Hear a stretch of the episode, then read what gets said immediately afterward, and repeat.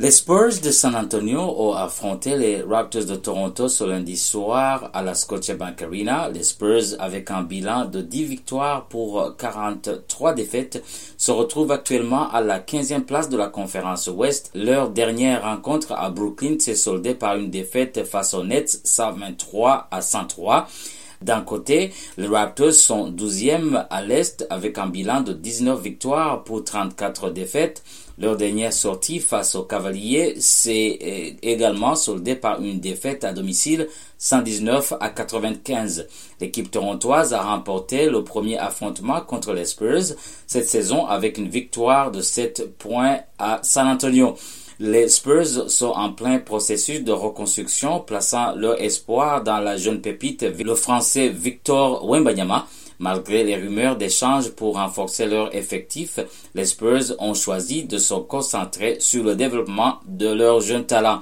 Ils espèrent mettre fin à une série de sept défaites consécutives avec Wembanyama menant la charge avec 21 points dans leur dernière sortie.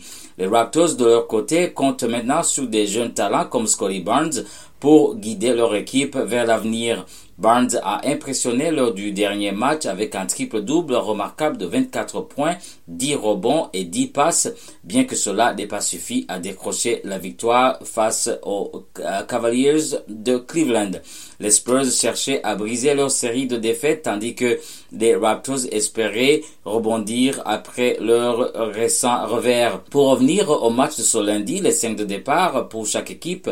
Pour les Raptors, ils affichaient RJ Barrett, Scotty Barnes, Jacob Potter, Gary Trent Jr. et Emmanuel Quickly. Et du côté des Spurs, il y avait Julian Champani, euh, euh, Jeremy Sochan, Victoire Wembanyama, Devin Vassell et Trey Jones.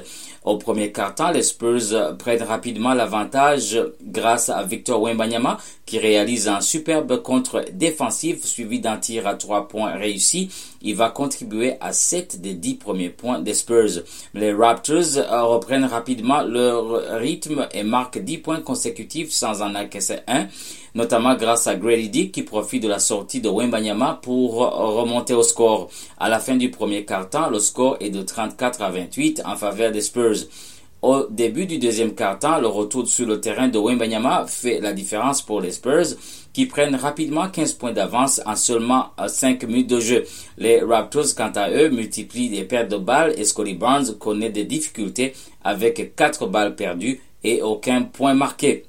À la mi-temps, le score est de 67 à 50 pour San Antonio.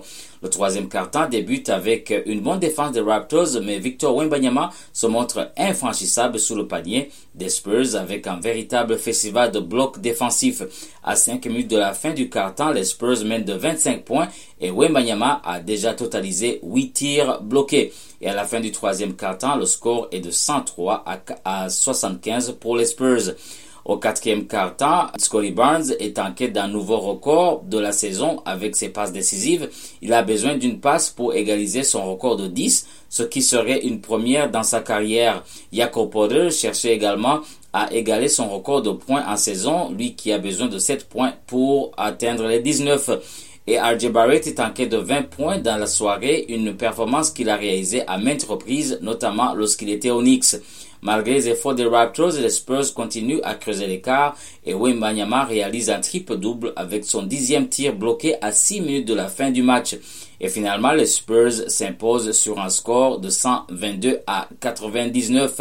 À la fin du match, nous avons pu parler à Victor Wembanyama qui parle de la découverte de la vie de Toronto et surtout sa cuisine. On écoute Victor Wembanyama. Je ne sais pas si vous êtes au courant, mais à, Toronto, il y a une grosse communauté francophone française.